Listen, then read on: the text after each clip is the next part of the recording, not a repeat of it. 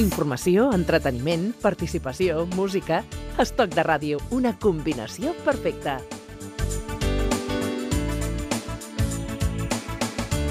Una de les persones que millor ha retratat la Barcelona dels anys 70, la Barcelona gamberra, progre, irreverent i clandestina, és el dibuixant, pintor, escriptor i fotògraf Nazario Luque, conegut com Nazario. Nazario acaba de publicar Sevilla i la casita de les piranyes, el segon volumen de les seves memòries que va començar amb la vida quotidiana del dibujante Underground, dos llibres on fa un ampli repàs de las seves vivències personals, sentimentals y culturals. Nazario, ¿qué tal? ¿Cómo estás? Bienvenido. Hola, muy bien. Oye, ¿estos son tus memorias? ¿Es tu biografía, tu autobiografía? Mi autobiografía. Mi autobiografía. No, memorias, autobiografías y en ella pues más o menos he tirado de recuerdos, pero también he tirado de, diarios que he escrito toda la vida. Sí. Y entonces pues esto de, de, releerlos... Eh, eh, como triar, diría, de escoger lo que me ha interesado. Revivirlos también, ¿no? Mm, también un poco rememorarlo e intentar preguntarle a amigos que, los amigos que viven, porque hay muchos amigos que, yo siempre dije de que con cada amigo que se muere, se muere una parte de tu memoria. yo me acuerdo, por ejemplo, de Camilo, que, era, que tenía una memoria fantástica y me recordaba al día siguiente de la borrachera todo lo que habíamos hecho de la noche, la noche anterior, que yo no me acordaba en absoluto, y entonces me hacía tirar de los hilos y, poder recordar un poco o rememorar lo que había hecho la noche anterior. Entonces, eh, como quedaban muy pocos amigos, pues he tenido que no inventar, pero sí de forzar la memoria para... Recrearlo de alguna manera, ¿no? Porque claro, eh, cuando mm, dices que has echado de tu memoria natural, espontánea, y luego de los diarios, pero cuando uno se pone a hacer un diario, que va apuntando cosas, eh, lo hace con, con, una voluntad final, es decir, tú cuando vas a lo largo de tu dilatada vida y vas anotando cosas, ¿pensabas en que en algún momento determinado volverías a vivirlas o a contarlas o a compartirlas? ¿o no? no, por supuesto, yo escribo diario desde los 14 años, entonces yo en aquel tiempo. Eh, yo era un niño solitario en el pueblo y yo lo que eh, eh, hasta cierto punto mi, diario era mi amigo, el único amigo que tenía y a quien podía confesarme un poco, no demasiadas cosas como muy atrevidas, porque hubo un momento en que divagaba sobre la muerte de mi abuelo, mis padres leyeron aquello, no les hizo mucha gracia esa especie de nihilismo y aquello de que de negación del infierno y, del cielo y de todo, y me desapareció el diario y pensaba que lo habían quemado y apareció de la cama de matrimonio de ellos, debajo escondido y esto un día, al cabo de un par de años, cuando yo pensaba que ya había desaparecido. Con lo cual te, hizo ser más prudente a la hora de redactar, ¿no? Por ejemplo, yo en el colegio de curas, donde estuve dos años eh, con los salesianos, ni, ni por asomo se me ocurría de llevar un diario, porque claro, de los curas, tenía, alguien me regaló un, un librillo de, de postales en color sepia de pinturas de Tiziano y de pronto me, lo quitaron eh, y desaparecieron todos los desnudos, aquellos las Venus y esto. Casualmente, casualmente. Eh, sí, o como si se hubieran caído así. Hicieron un poco la labor que, que, hace hoy Facebook, por ejemplo, que, que, me, que me censura cada dos por tres. Y algunas veces mm, estoy rayando de que a mm. ver si, si esto puede colar. Y eh, unas veces sí y otras veces no. Entonces es un poco ir eh, como ha ido siempre con el límite.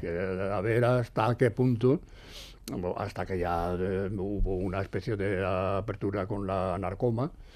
Y sin embargo hemos vuelto, hoy en día hemos vuelto a una especie de, de, puritanismo de americano en el que, por ejemplo, la narcoma integral se ha reeditado se ha editado toda la narcoma junta, eh, se ha editado en Francia, la propusieron a Alemania y en Inglaterra y no, no accedieron porque decían que, que, este tipo de material era un poco difícil de... porque, porque eh, para las personas en acero que no conozcan el fenómeno anarcoma, eh, ¿cuál sería la pincelada para situar las características del personaje, los aspectos gráficos, el estilo, la manera? Hombre, Anarcoma fue una, especie de, bombazo en su época porque una historia protagonizada por un transexual eh, cuando los transexuales no es, cuando hoy se reivindica la transexualidad. Hablamos de los años 80, de final, de los años eh, final de los, de, los 70, yo empecé la historia e intenté publicarla antes de publicarla en el Víbora, porque no había ninguna revista que me lo publicara. Entonces eh, era eh, en una revista heterosexual, además, metidas esa cuña de historias de homosexuales, de, sexo explícito y de transexuales, era una transgresión pero además también era un intento de que la de normalización, de que la gente viera esto como algo normal. Que existía. Claro.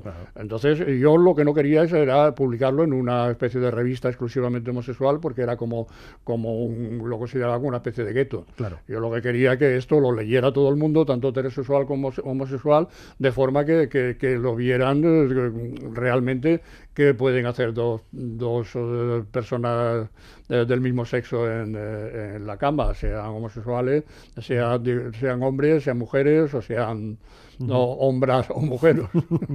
Oye, en este Sevilla, en la casita de las pirañas, eh, hablas incluso también de, hablas precisamente del periodo anterior a tu llegada a Barcelona, es decir, tú, esa, esa, fase donde tú mm, eh, ejerces de maestro de escuela, cuando haces ese periplo por distintos eh, lugares de, de, la provincia de Sevilla y, y en otros y en otros puntos.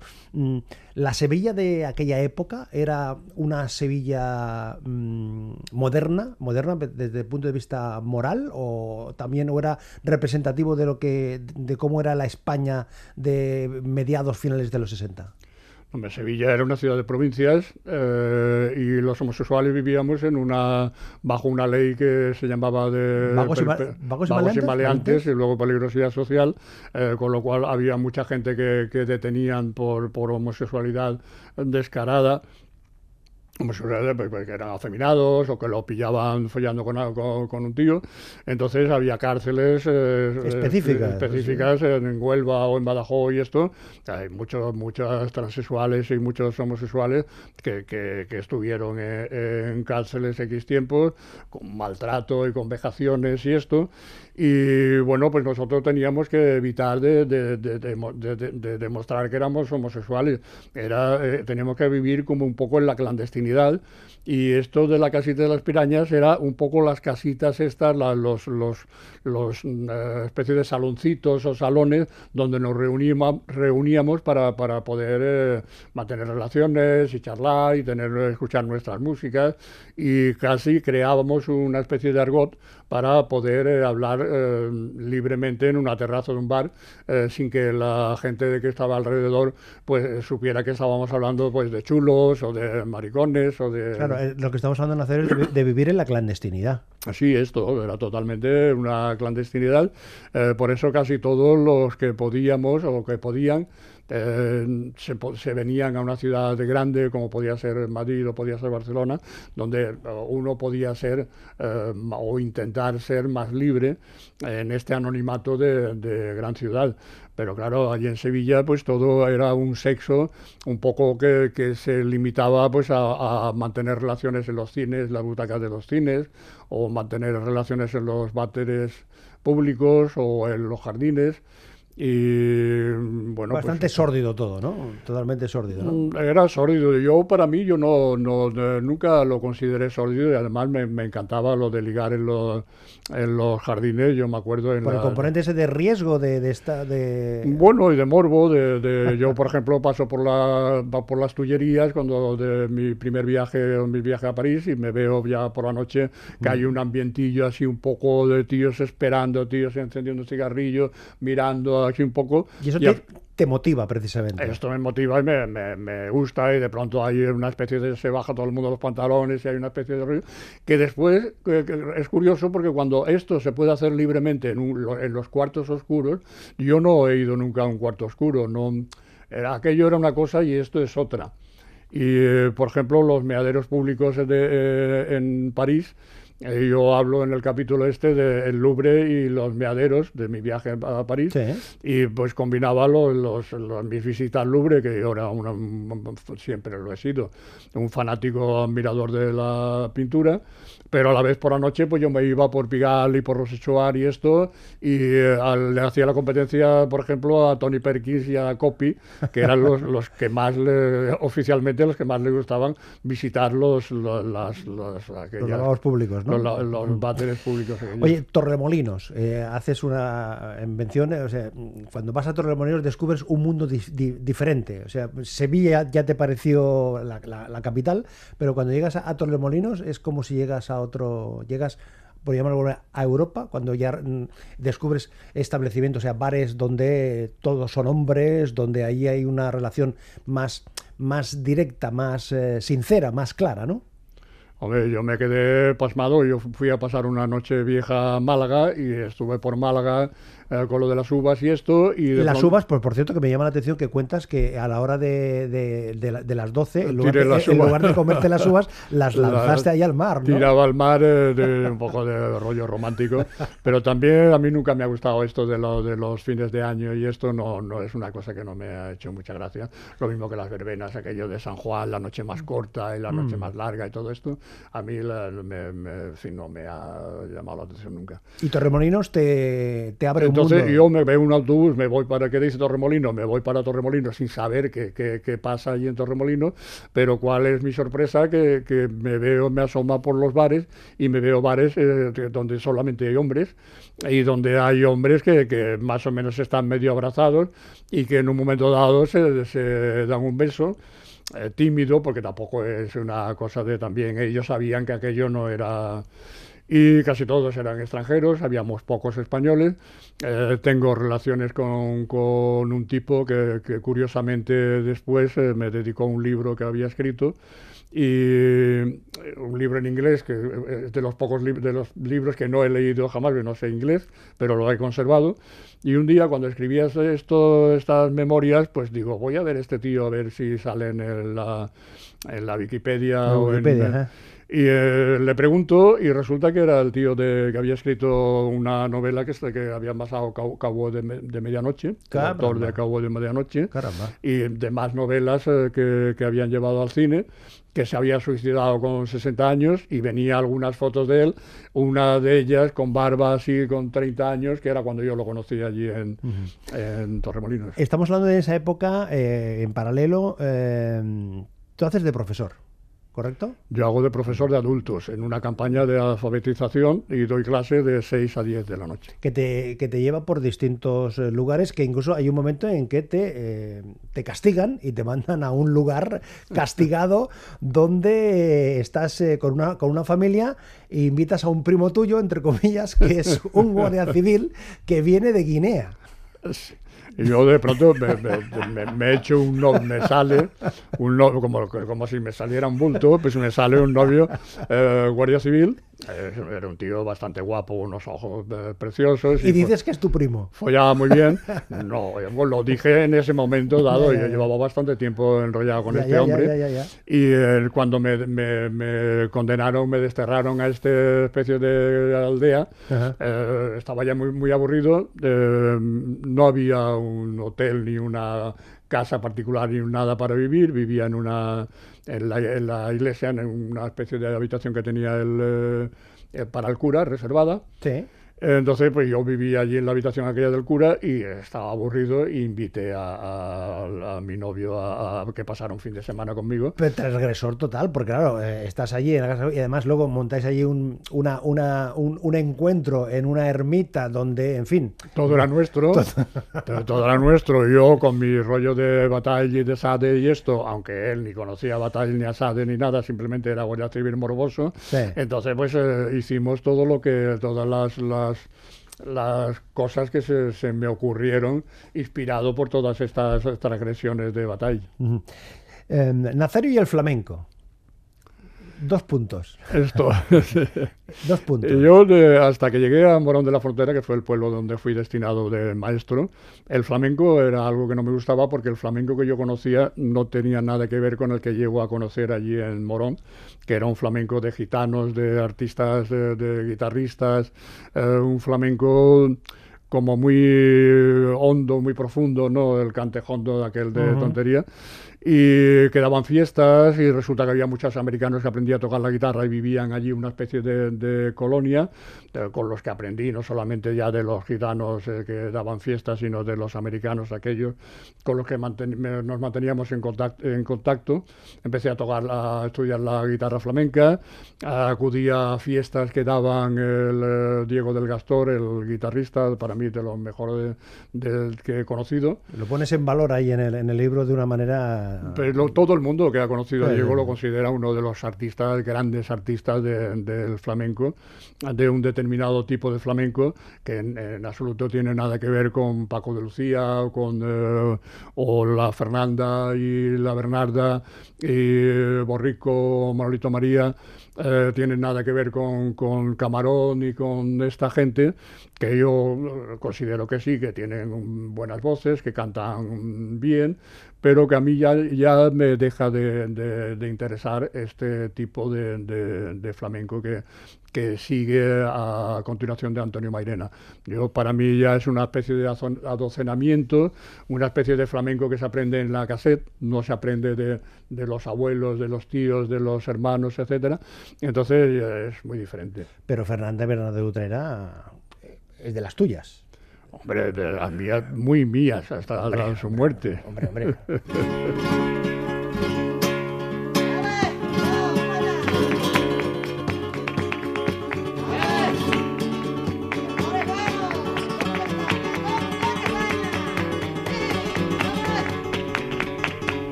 patilla de un hermoso muy cortesano.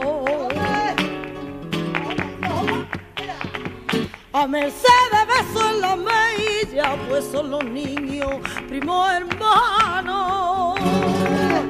Bueno, tu, afición, tu interés por, eh, por, el flamenco y por la copla te hace eh, eh, plantearte y realizar dos cómics de dos piezas importantes destacadas de la copla, lo cuentas aquí, Tatuaje y Ojos Verdes, con algunos problemas con la censura del, del momento, ¿no, Nazario?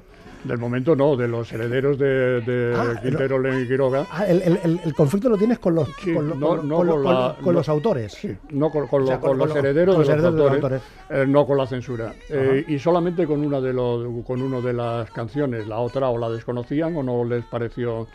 Y fue con ojos verdes y no, sé si el, problema era de que, de que el protagonista era yo, era un vestido de mujer de que el hombre que venía a caballo no era un hombre que venía a caballo, sino que era un chulo que venía en una moto. Una, moto. Eh, de, un poco la ridiculización de, aparecer Carpanta eh, follando con, conmigo, como si con la mujer que hace de prostituta en el. Eh, como, como ejemplo del hambriento, del que no se come nunca un pollo, ni un rosco, ni un nada. Y bueno, pues no les gustó, me pusieron un pleito eh, y eh, lo ganamos porque yo le dije al jurado de que esto era patrimonio de la humanidad. o, patrimonio, porque yo digo, si quiere le canto la canción porque me la sé de memoria. y te digo, no, no hace falta.